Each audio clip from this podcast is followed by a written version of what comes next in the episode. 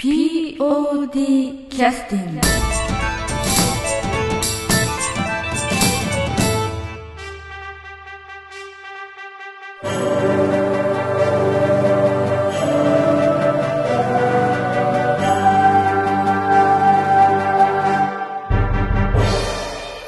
えーはい、えースタートいたしました。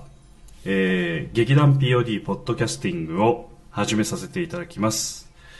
えー本日も、えー祝300回突破記念、今夜聴かせます。なかなかリクエストされないマニアックないい曲大全集第5回目を、えーしつこく開催させていただきます。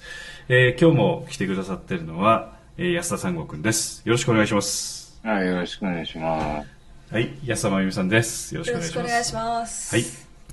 えー、それではですね、早速行きたいところなんですが、えー、実はあの、あと、い約1ヶ月後に迫りました、えー、劇団 POD の第42回公演、はい。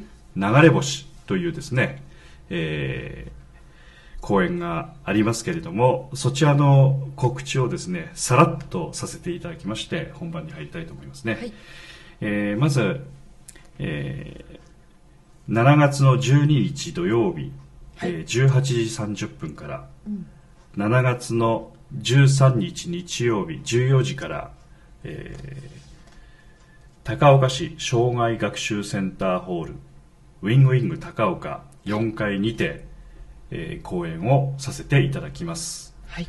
えー作、えー、拓磨孝之さんですね、えー演出田村小幸でお送りさせていただきますはい。えーチケットはですね、えー富山県内のプレイガイド、えー公共のホール関係のところで、えほとんどのところで、まあ、販売しておりますのでそちらにご入手いただくかあとあのアーツナビというですねインターネットの、えシステムがございますけれどもそちらの方でも販売をさせていただいたり確かしておりますのでよろしくお願いをいたします。あとあの劇団員にもねお問い合わせをいただければ販売をさせていただきます、はい。え気になるお値段ですけれども、はい。えー前売り券が一般800円、はい。はい、それから中高生が400円。はい。ということになります、えーですのであのーなんて言いますかね、まあ、ランチ1回分ぐらいの金額でございますので、ぜひともね、えーチケットを事前に購入いただきまして、えーお入りいただければと思いますし、えーどうしても前売り券が買えないという方につきましては、えー当日券一般1000円、えー中高生500円ということになっておりますので、そちらをご利用ください。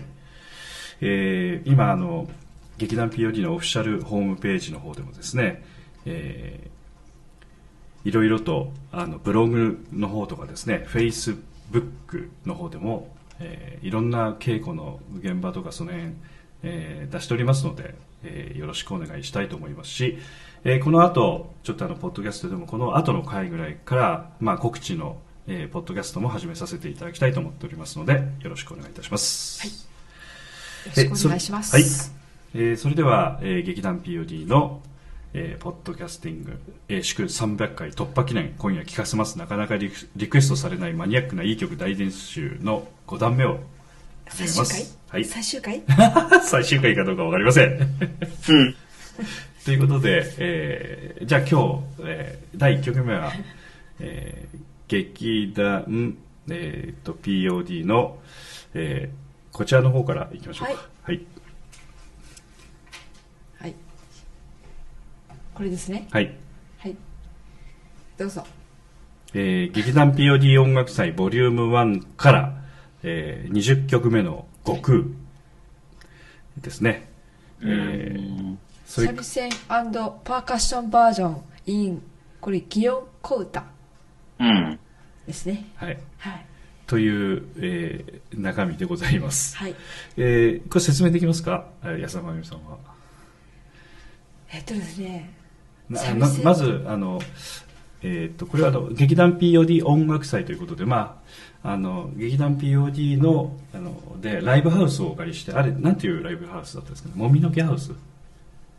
ですね。でしたかね、そうですね富。山県高岡市の、えーはいライブハウスを借り切りましてそちらの方であの、えーワンドリンク付きのチケットだったんですかね、確かね。はい。えーえーえー実際にまあ劇団 POD で制作制作した音楽とあとゆかりの、まあ、ミュージシャンの方々に来ていただいて、はいまあ、劇団 POD の作って作った安田さんが作った音楽をえ実際に演奏したりあとあの劇団 POD に関わってらっしゃるあの音楽のアーティストの方もいらっしゃるので、えー大谷大谷氏ですとかあととっちゃんですとか、はい。あとあの、えー、と劇団スバルのニーチェ石原さんが参加されてらっしゃる、えーなんていうバンドでしたっけでしょうかねアンチ誠さん。アンチ誠さん、はいおー、すぐ出てきたね。あの結構あの未だに聞い取られるという話を聞きましたけど、はい。アンチよく誠さん聞いてます。大好き。春の光やったっけ？は、えっ、と、春、あ春の光。いやば私がいやばい。ぬるま湯が好き。あなるほど はいはい。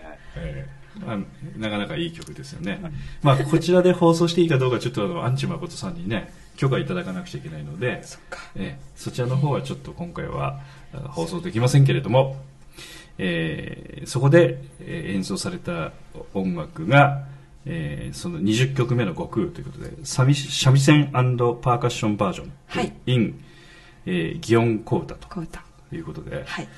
これは安田さん僕なんか解説していただくとするとどんな感じなんでしょうかね。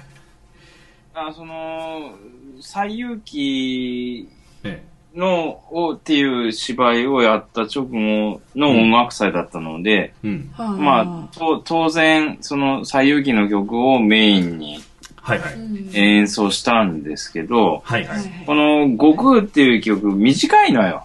あそうだったっけ？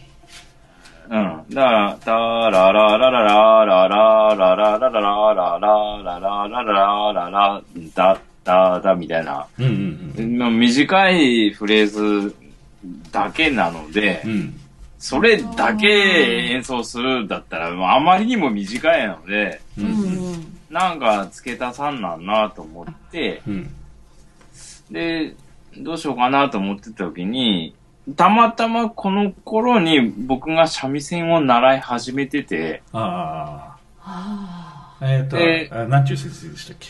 えー、川西先生ですああねそう。ですね。うん。で、まあ、ちょ、ちょうど、なんか、この、あ速いテンポのやつに、うん。こう、ゆったりしたやつ真ん中にポコッと入れたら合うかなと思って、はいはいはいはいめ、そのメリハリ的なもので。おうん。あ。だあからその、で、入れてみようかなと思ってるアイディアをベンちゃんにぶつけたら、ーはいはいはいはいもう、さすがベンちゃんで、あはいって乗ってくれたのであ、そのベンちゃんというのはパーカッショニストのベンちああ、ゃんですねそうそうそう。はい、実際にこういろいろ、えー、叩き物を使って演奏される方ですね。だもう何の問題もなく、こう、ガンと入ってくれたので、ああああー、面白いなと思って、あはいはい。それは一回練習したんでしたっけ？合わせたの。だだから、これ、悟空はバンドなんですよね。はいはいはいはい。あの要するにオリジナルのものは？うん。で、うん。擬音コーダは僕とベンちゃんだけなんですよ。ああなるほど。確か。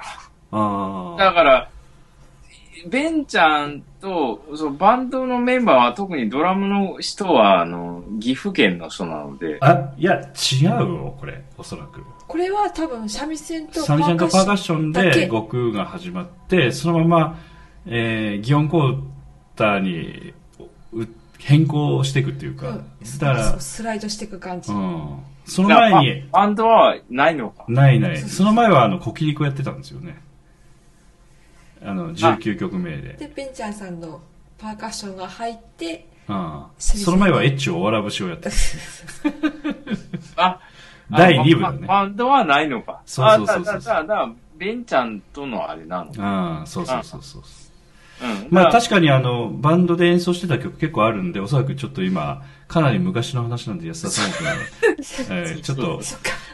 混同してるんじゃないかと思うんだけど。あ、あ、そうか、そうか。うんあのまあまあまあ、その悩んでたのは悩んでた。うん。その悟へー。空、悟空の曲は短いので、うん。そうそれだけでは持たんなと思って、そうだね。うん。で実はあの今ちょっと確認しましたら、えっ、と、劇団 POD の第、えーあの、えっ、と、その最有機の、あの、入ってるそのアルバムが、劇中自作音楽集ボリューム2というやつですけれども、その20曲目が悟空なんですね。うんうん。、で、えー劇団 POD 音楽祭の、あの、悟空も20曲目なんですよ。おーあ、たまたまねた。またまね。だから。えー、とまずあの今日聞いてくださってる方には、あ、ちょっとややこしいかもね。ええですからあのまず劇中自作音楽集ボリューム2の中に入っているオリジナルの悟空を聴いていただいてはい。その後すぐに、えー劇団 POD 音楽祭ボリューム1に入っている、えー三味線パーカッションバージョンの悟空それから擬音小歌に変更していくようなあの流れのものをちょっとお聞きいただければというふうに思います、はい。じゃあ、えー今から、えー流させていただきますはい。「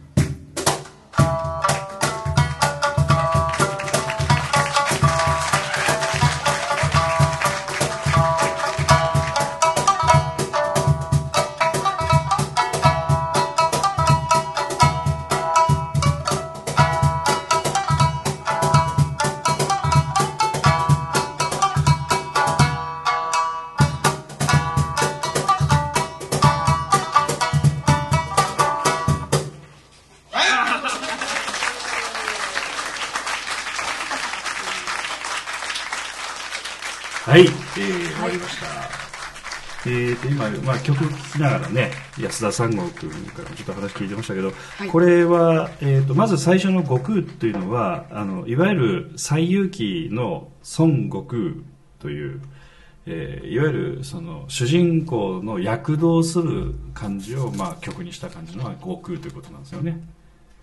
うん、そう、まあ、悟空がうん。活躍するいうか、登場したりとうんか、の時の、に流す曲えーで、やっぱノリのいい感じのね、うん。いわゆるあれ、えっ、と、まあ、まあ、完全にロックロックですよね。うん。ディストーションギター入れてね。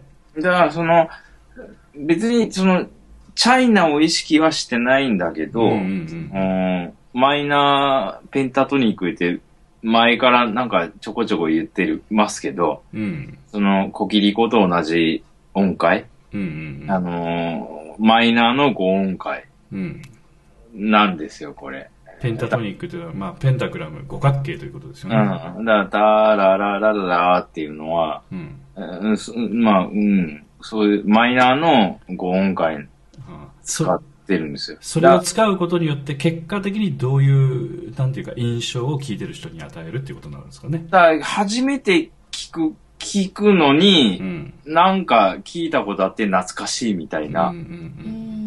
印象があるうん。うんこの音階は。うんだから、うんまあ、うんだどうやったかななんとなくそうしたんか、意図的にそうしたんかもう忘れましたけど、まあ、あの、実際この公演があったのは2002年の1月ですので、うん丸12年前ですから、だからそれもあって、えでその三味線で演奏する曲に選んだのもあったと思う。ああ、その音楽祭の時ね。要するに民族系の楽器と合うんですね。そうそうそうそうその、あの、音階が。うん。うん民族系の音階っていうのは、だやっぱ懐かしく感じるのは、その、えーペンタトニックのスケールを、まあ、なぞってるからというか、そういうこともあるということもあって、うんなんかやっぱり親和性が高いという判断で、安田三郷君が、うん。三味線をちょっとやってみたと。まあ、この時、あの、まあ、えーっと、なん、なんて言いましたっけ？えーまあ、習い始めでしたので、三味線をね。ええだから、いきなり今演奏聞きながら、もう、1音2音が鳴り始めた段階で、へったくそやなーみたいな言い方をしておりましたけど、自分で。うん、下手くそですね。だまあまあ別に今もうまくはないですけど。いえいえ。うん。ただ、あの、えーっと、聞いてらっしゃる方はちょっとおそらくわからないと思うんで、その三味線の構造というか、種類のことをちょっとお話ししていただいた方がいいかなと思うんだけど、あの、世の中にほら、あの、今、若い、えーっと、アーティストが三味線バンバンひ弾いたりして、ロックと合わせたりやったりするのの、なんか出は、出始めというか、世の中に出始めてた頃、たまたま安田三郷君が三味線習ってたということなんだけども、種類があるんだよね、三味線にはね。ありますね。ううん。ん。で、安田三郷君が弾いてたのと、あれ、吉田兄弟でしたっけ？今、ちょっと有名なね。うんあの、吉田兄弟が弾いてる三味線と種類が違うんですよね。うん、違いますね。ええその、ちょっと違いをちょっと説明してもらっていいですかね？えや安田真由美さんわかりますか？え、あの、ー、あ、はい。た、あと叩くように、あなんか、あえっと、なんか、えっと、波をイメージして、うあ、やめとこう。は いわかりません。やめとこう。あ近いのか遠いのかちょっとわかりませんでしたけど。吉田兄弟の方は、ああの津軽三味線ですよね。いわゆる、うん、津軽三味線で、うんその、もう、津軽地域でもう独特に発展した、えー、三味線で、えうん。えっ、と、まあ、もう楽器自体がちょっと大きいんですよ。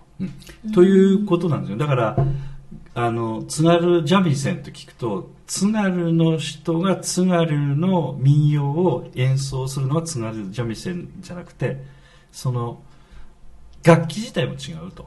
だから違いますね、だかそこをわからない人も中にいらっしゃるかもしれない。あら。あその、うん。うん楽器自体が違う。うんだからもう、竿、竿って言って、その、まあ、まあ、ギターでいうネックですよね。ネックですねその、そこも太いし。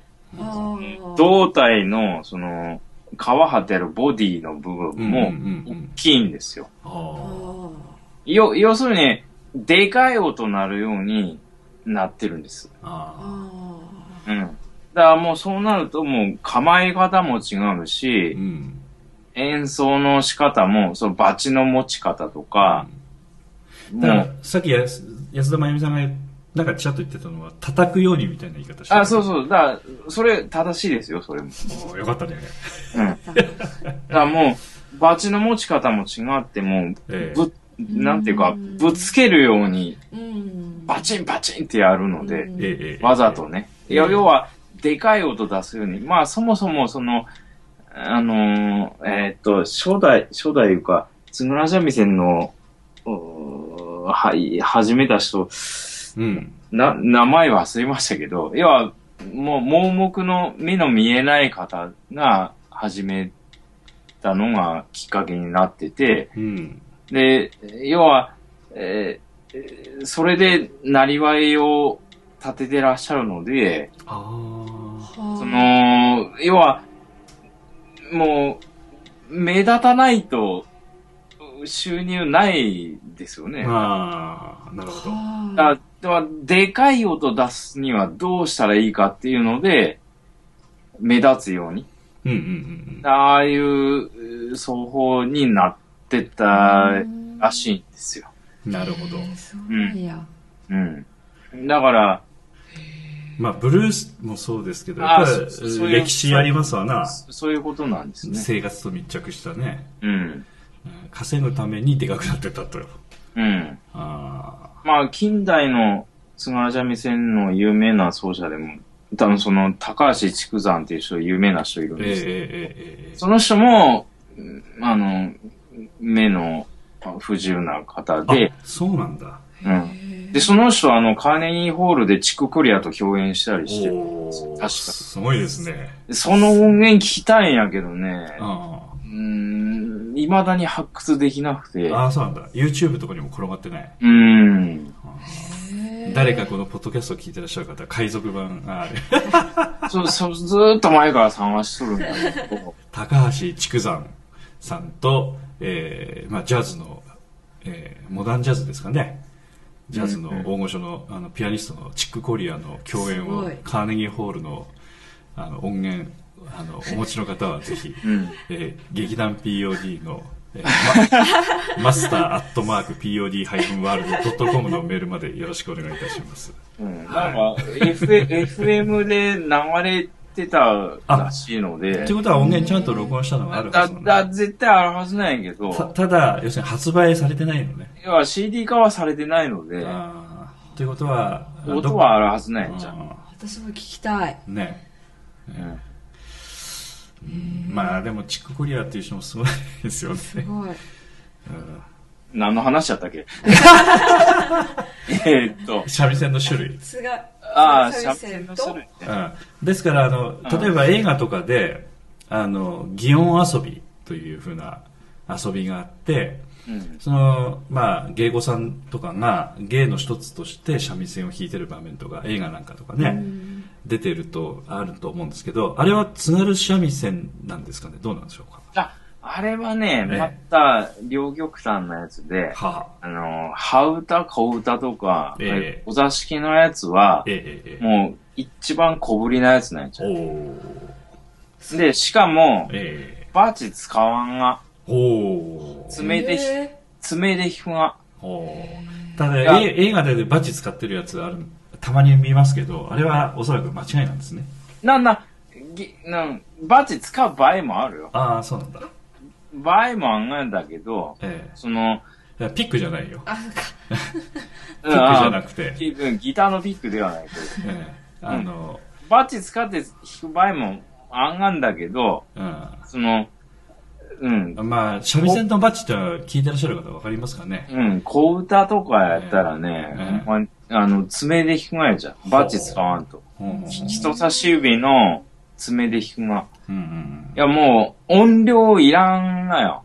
そんなに音を大きくしなくていい要は、とほんまにその、えーその部屋のその一緒におる人のために弾くから、うんまあ例えばまあ4畳半っていうわけじゃないでしょうけど、料亭の。あ、ねまあ、余剰へばだねけど。ないけども、6畳とか8畳ぐらいの、そうまあ、個室に、まあ、あの、まあ、芸妓さんを呼んで、えーちょっといっぱいやりながら、午前を目の前にして、そうそう。目の前のお客さんのために弾くから、うんうんうん。三味線の音量そんないらんがいじゃん。自分の生声だけやかはいはいはいはい。ら。うん。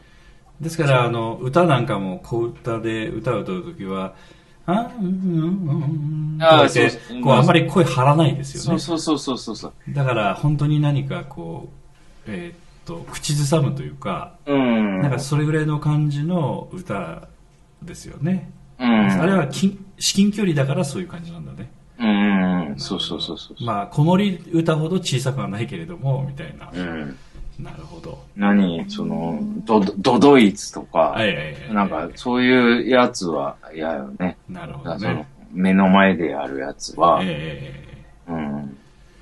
で、今回あの、擬音語だとなってますけど、まあ、その、うなんかその流れの曲を、その悟空の曲の途中でなんかこう変化していきましたよね。うん。ええですから、あの、今まあ、ちょっと三味線の種類の話してましたけども、あの、種類はで、だから2種類ということなんですか？それとも何種類もあるんですか？いや、もう、もっとあります。なるほど。で、安田三悟君が使ってたのは、その、いわゆる小歌のやつの一番ちっちゃいんじゃなくて中間点ぐらいのやつですか？えー、まあ、まあ、ミディアムなやつですね。中間点ですね。だから、あの、私なんかもほら、あの、安田三悟君が三味線弾いた後に、オーディエンスの人から、あ、それ津軽三味線ですかみたいな。まあ、だから安田三悟君弾き方いろんな弾き方してるので、ああ、そうなんね。ねあそうそう、悟空は津軽三味線っぽいよね。弾き方、ね。そうそうそうそうそうそう。うんかな？うん。で、擬音語歌はまあそうじゃないですよね。うん。で、まあ、それはそれで下手くそやけどね。ええでまあ、ミディアム。だから、習いたての頃、あの、手探りでちょっと弾いてたみたいな感じは確かにありますよね。途中、もたってるところもありますしね。本当は、えー流すのも嫌なのかもしれないですけども、無理やり流させていただきましたけれども。まあ、な、特に、うん私の先生が、はいはい。つまり、津軽三味線と対極な人が、とこが上手な人で、は要は、えーなんていうかね、要は、えっ、と、えー東の。トップが津軽で。いう感じと捉えたら、西の、東というのは、まあ、関東、東北のうん、東そうそうそう。だですよね。から、その、えー、うちの、私の先生は、あの、その西日本の曲がすごい上手な人で、まあ、いわゆる京都系なんですよね。うん、そのしっとりした、うん、まあ富山で言ったらおわらみたいな、ああいうなんかしっとりした曲を弾くのがすごい上手い人で、うん、まあビートがあるかどうかわかりませんけど、ビートがない感じですよね。うん、その、うん。あ、うん、あるようでないようでみたいなうんやつよね。で、三味線って、うん。半、半分打楽器みたいな感じなんよね。こう、こう、弾くような、叩く、叩いて鳴らすみたいな、がに、うん。その、しっとりした曲を演奏するがって難しいやつじゃ。あ、なるほど。だから、津軽三味線みたいな方が、俺は簡単やと思う。うん逆に。うん。いわゆるロック的なんだね。うん。バババババンってやる方が、またやりやすくて、うんし、しっとりした曲を三味線でやるのってほんま難しくて、ああ、あの、ギターで言うとどうなんでしょうか？クラシックギターみたいなイメージですかね。繊細さというか。うん、その、まあまあ、あの、そのままピタリとはいかないかもしれないけうど、ん、バリエーションもいろいろあって、うん。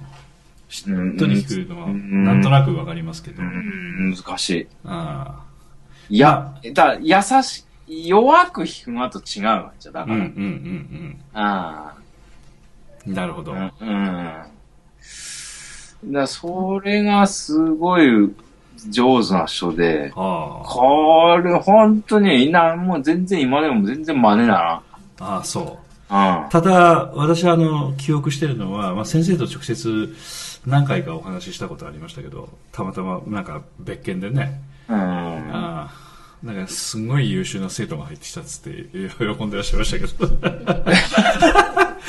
要はあの、いやあの弾き方、ギターとやっぱり似てるいやいや、似てますね。、似てますからねう。ん、だから、いや、なんていうか。他に、他にもう、だから、音楽のなんか基礎みたいのが、私にあるので、うん。いや、それはまあ全然何もなくて三味線始める人と私とはさ、さ、さ、違うじゃん。えええだからそういう面で、ちょっとあの、変な制度が入ってきたので、非常にそういう意味では、あの、喜んでらっしゃったような記憶がありましたけどね。うん。ですから、そうそう。ええあの、先生が目の前で弾いたのをそのまますぐ弾き始めたみたいなね。うんなんか、耳コピーしてやってるだっていうような話も聞きましたのでね。まあそういう習い始めの本当1ヶ月か2ヶ月ぐらいかな、この時。どうなの？いや、そこまでではないわ。あ、そでも一年は経っとらんだかう。もしれない。経ってなかったような気するね。うん。えー2002年ですからね。うん、いやー、こう人前でやるかな、みたいな、まあまあまあ迷迷っとったはずやから、俺。まあまあ、安田三国のサービス精神でやったようなところありますんで、ねで、ちょうど、だからその、えっ、と、三味線ブームの兆しみたいのがあった頃やったもんね。ああ、ああ、ああ、ああんまやってもいいかな、みたいな気持ち。あうん。なるほどね。まあ、本当兆しでした。この後ね、三味線結構いろんなポピュラー音楽と、いろいろ、こう、やってらっしゃいましたんで、な、うんすごい嬉しかったんよ、俺は、それはね。うん。その、あのー他の国やったら、うん自分とこの音楽すごい大事にしとって、うん。えーもう、今のポップスにも自分たちの民族音楽入っとったりするやんか、そのインドの音楽とかやったら。そうだね。あの、うんやっぱり自分たちの音楽っていうのは非常に大事にしてるところうあん。うんそう、日本はもう全く西洋とかアメリカの文化を受け入れて、そのまま来ちゃっててう、ん。もう自分たちの音楽も、う若い人全然知らないみたいなのが普通になってたので、うんまあだからすごい嬉しかったんじゃん、それ。うんもうやっと当たり前の状態になったなと思って嬉しかったので、それを後押ししたいみたいな気持ちもあったと。気持ちもあった。だってあの頃はあの、だから生で三味線の音をライブで聞いたことを、要するにオーディエンスの皆さんっていうのはほとんどそうだったので、うん、そうそうそう。だから、安田三国のしてはしてやったりだしたよね、その、あの、実だまあ際に演奏の良し悪しは別としても。うん、下手くそやけど、うんだもう、これ、当たり前に日本の楽器やし、みたいなつもりで、うん。うん。それにあの、ベンちゃんがこう合わせてくれたっていうのは、まあ、パーカッショニストのベンちゃんっていうのは本当器用な人ですね。うん、いやー、べうん、ベンちゃんはね、あなあ、一緒にやるが、俺恥ずかしいぐらいやったので、あ、あそうなんだ。うん、気の毒な、みたいな。と富山弁では気の毒なっていうのはど、どんな意味？えー俺で申し訳ないな、みたいああ、気の毒なっていうようなね、そういう、申し訳ございませんみたいな。ちょっと謙譲語が入るんですかね。ええあの、少し、あの、謙譲的な要素も入る言葉ですね。気の毒なっていうのはね。な。まだギターでやるんならね、あれやけど、そうだね。この頃の俺の三味線でベンちゃんとやれば、ほんまに申し訳なかったな、と。ただね、あの、悟空の曲から祇園小歌に変わって、また悟空に変わってみたいな、うんあの辺の変化の面白さっていうのは、あ、あの、なんていうか、三味線っていうのは可能性があるんだなってのは本当ね、うん聞いてても楽しかった。だって、オーディエンスの人笑い入り入りましたよね、あそこでね。ああ、なんか、お思わず笑っちゃったみたいなね。うん結構面白いライブでしたけどね。うん。うんはい。あの、ということで、このし、この2曲だけでも30分以上かかりましたあ。喋りすぎた。な、な、ええいいんですよ。ええで、じゃあ、そろそろ、じゃあ、これで今回は締めましょうかね。あの、はい、はい、はい。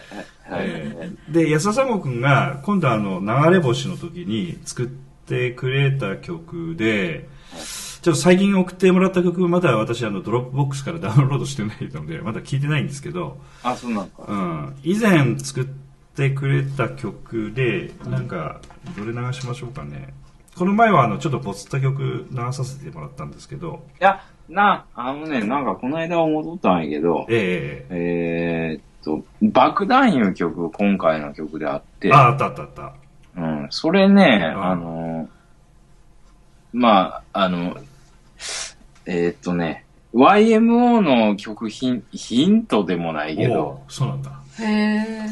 あのー、えっとね、YMO の、えーっと、まあ、うん、それやから、えー言うたらいいかなと思って。ああ、なるほどね。うん、じゃあ、爆弾行きましょうか。うん、YMO の、えーっとね、先言うた方がいいや、いいやろ、理理由を。ああ、そうだね。えーっと、えーっとね、え何やったっけ？あの、テクノデリック？ああ、そうそう、テクノデリックの、ああれやな。えスステア、あ、ステア、あの、階段ね。うん、いう曲に、あの、教授のクラシカルなピアノああ、が、入っとる入っとる。うん。あれすごい好きで、たまたま、このポッドキャストを録音する前にかけとった曲ですわ。あ、そう。不思議と。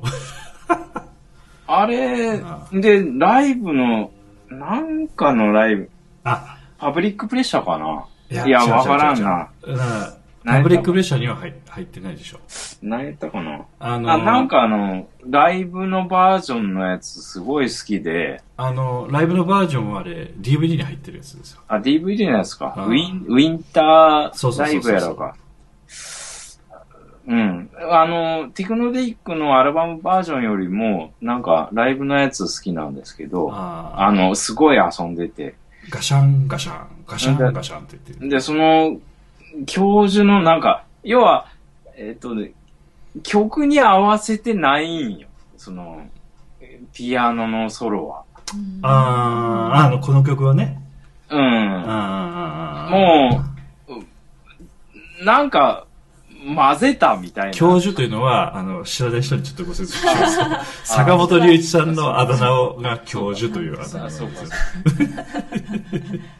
もう、全然違うピアノ曲くっつけたみたいな感じの、うんああ、そういうの好きやな、私。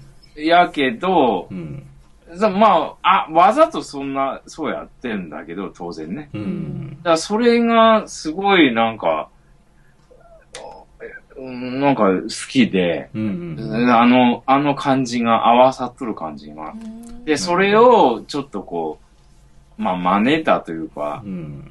うん、それを思い出しながらちょっと入れてみたんですけど、なるほど。これ、これはね、うんうんうん。うん。爆弾っていう名前の。まあ、仮タイトルが爆弾。うん、だからそのビ、ビートの効いた曲にうんクラシカルなピアノが入っとるのよ。うん。うん。それをちょっと思い出しながら、なるほど。まあ。ということで、ちょっと聞いてみましょうか、そしたらね。別に YMO っぽいわけではないけど、うん。ということで、この、我々は一旦あの、イエローマジックオーケストラの、あの、ステアーズを聴かせていただいた後に、爆弾を聴かせていただきます。はい。あポッドキャスストは、あの、イエローマジックオーケストラの曲は配信するわけにいかないので、はいあの、爆弾をいきなりかけさせていただきますけれども。はい。じゃあ、えー、我々は2曲続けて、はいえーオーディエンスの皆さんは、え1曲、爆弾という曲を、はい。えー流させていただきます。この曲は劇団 POD 第42回公演流れ星の公演で、えーあの劇中の中に流される予定の曲ということですね。はい。はいはいじゃあ、流します。はい。どうぞ。「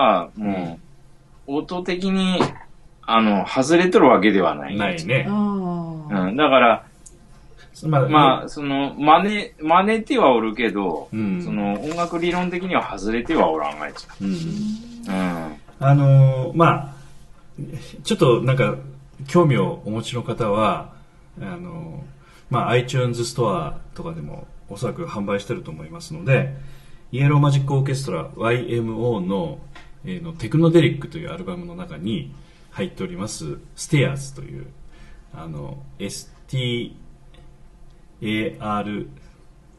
だったかな？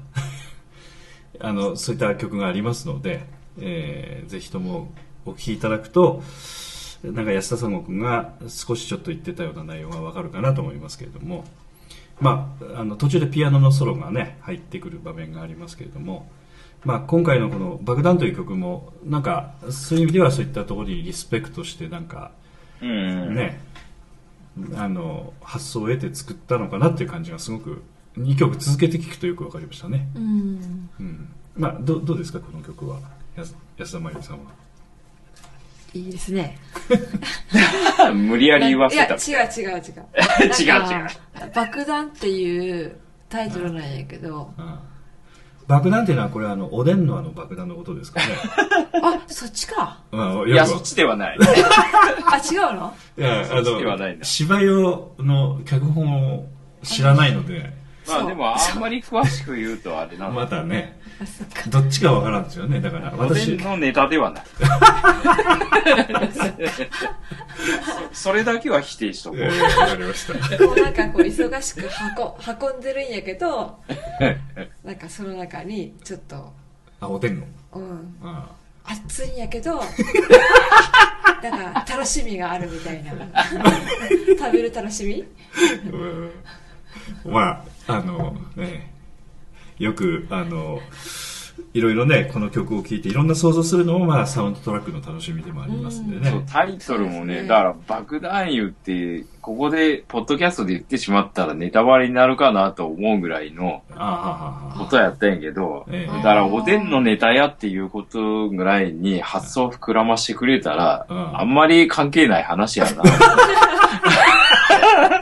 いやいや、いうこと聞いてる、なんよね。聞いてる人は。うんだってどっちにしろ流れ星という芝居見てみないと分かんないもんそうな、わからんわからん。うんネタバレどころの話でないというんまり気にせんことにした。まあ逆に言うと、ネタバレるぐらいに聞き込んでくださるお客様がいらっしゃったら、それはそれで嬉しいですよね。そうそうそうそう。うんそうやなと思って。で、そういう方はおそらくネタバレ自体が楽しいと思ってくださるかもしれませんのでね。えーそれぐらいマニアックなお客様は大募集でございますので。えーということで、第42回公演流れ星もね、ぜひとも、えー本当に今、あの、実はあの今日、えーある土曜日の夜中に収録しておりますけども、明日の朝ね、えー一日、日曜日は一日練習ですので、朝からまあ、もう本当に日がないのでね、ずっと練習をやってますので、まあ、あの、劇団員の努力が実を結ぶような公演になることをお祈りしたいと思っておりますし、お客様にも楽しんでいただける公演になればというふうに思いますのでね、ぜひよろしくお願いしたいと思います。お願いします。公演日は7月の12日土曜日、えー7月の13日日曜日はいへ公演があります、はいえー劇団 POD, POD のポッドキャスティングでは、えー皆様からの感想なりご質問なり、はい。音楽に関する、えーご質問なり大募集でございます、大募集です。はい、マスターアットマーク POD-WORLD.com の方までメールでお送りいただけましたら、えーコメントの採用以下にかかわらず、えー劇団 POD の CD のプレゼントをさせていただきますのでまたあのふるってご応募の方あのご連絡ご感想をよろしくお願いをしたいというふうに思います、えー今日はちょっと長くなりましたので2曲しかあ。3曲か。結局はね紹介できたのは。喋りすぎた。えーはいはい。まあまあまあまあ、こういうのが楽しいと思いますのでね。ぜひとも今後とも、えー、第、次は次回6弾ということで続けさせていただきたいと思います。あれ、最終回じゃなかった。はい。今日はどうもありがとうございました。はいありがとうございました。えー POD キャスティング